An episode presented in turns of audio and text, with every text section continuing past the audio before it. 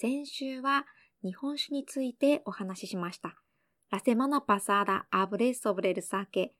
今週のテーマは焼酎です。エルテーマです。エピソディオ S。エル焼酎。焼酎はまだまだ日本酒ほど知られていないようなので、今日は焼酎の魅力をお伝えしましょう。エル焼酎、ノエスタンコのシードコエルサケ。Así que hoy te explico el encanto de esta. Hola a todos, bienvenidos a Español y Japonés con Aya. Soy japonesa e intérprete de español. 皆さんこんにちは。エスパニョールハポネスコンアヤスペイン語と日本語のポッドキャストへようこそ日本人でスペイン語通訳のアヤです Si estás aprendiendo español o japonés, este podcast te puede ayudar a mejorar el vocabulario voy a contar historias en los dos idiomas y tratar temas variados, así que podrás encontrar un montón de palabras nuevas. スペイン語または日本語を勉強中ならこの番組は単語力アップに役立ちますよ。いろいろな話を2言語でお届けするのでたくさんの新しい単語に出会えると思います。Además, si encuentras palabras que no conozcas, puedes saber el significado solo retrocediendo avanzando unos segundos もし知らない単語があっても数秒巻き戻したり早送りしたりするだけで意味を確認できます。Si te gusta mi podcast, suscríbete y visita mi página web para leer la transcripción よろしければフォローお願いします。またホームページには概約のテキストを載せているのでこちらも合わせてご覧ください。では始めましょう。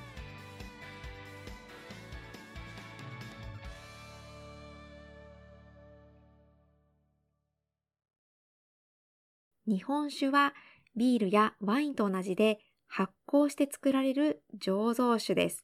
El sake, se elabora fermentando, al igual que la cerveza, y el vino。一方、焼酎というのはラム酒やウォッカのような蒸留酒です。 Por otro lado, el shochu, es un destilado como el ron, o el vodka。なので、このスピリッツ系のお酒は日本酒よりもアルコール度数が高いです。Así que esta bebida espirituosa tiene el contenido de alcohol más alto que el sake。20度から45度くらいのものまであります。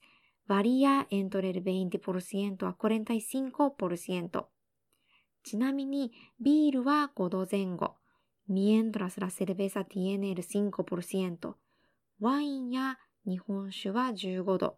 El vino y el sake tienen el 15%。ウォッカで45度前後あります。y el vodka el 43%。かなり強いですね。bastante fuerte の味はどうでしょうか？¿Qué tal el sabor? 実は、焼酎は原材料が変わるので説明が難しいところがあります。De hecho, es un poco difícil explicar porque las materias primas del shochu varían. Imo, mugi, come,、黒糖、そばなどなどいろいろあります。Hay de batatas, cebada, arroz, azúcar morena, trigo sarraceno, etc. 海外でまだまだ認知度が低いですが、日本では日本酒と同じようにどこででも手に入ります。焼酎、ノアガなどポプラリダードエンネストランヘイロ。ベロエハポン、エスモイファーシルでコセギール、ウノイグワルケールサーケ。焼酎も海外に輸出されているようなんですけれども、聞くところによると、日本酒よりも高い値段で売られているようです。パレセケースエクスポルタルクストランヘイロ。ベロエスクチャードケエルプレシオ。日本では焼酎の方が大抵リーズナブルなので、驚きですね。ケソプレサの、porque generalmente 焼酎 es más razonable。さて、焼酎の楽しみ方ですが、ラム酒とかウォッカのようにカクテルで飲むことができます。アルベベル、セポエデディスフルタレル焼酎プレパランドンコクテル、コモエルフロンオイルボッカ。そのままの味を楽しむ場合はストレート。Si desea disfrutar el sabor tal como es, se puede beber solo. でも、ロックやソーダ割りでもよく飲まれます。pero también se toma con hielo o con gaseosa。さて、日本では日本酒や焼酎を食事と一緒に楽しみます。夕食の時とかですね。Por cierto, en Japón se toma el sake o el shochu con la comida. Por ejemplo, cuando cenamos. もちろんバーのようなところで飲むこともあるんですが、日本酒も焼酎も夕飯を食べながら飲まれることがごく普通にあります。Por supuesto que hay un lugar como un bar para beber, pero es también muy común tomar una copa del sake o el shochu durante la cena. 焼酎はすっきりした口当たりなので、まあ、いろいろな料理に合います。El shochu tiene el sabor refrescante, así que va muy bien con platos diferentes. 私の場合は焼き鳥屋で焼酎を飲むのが好きです。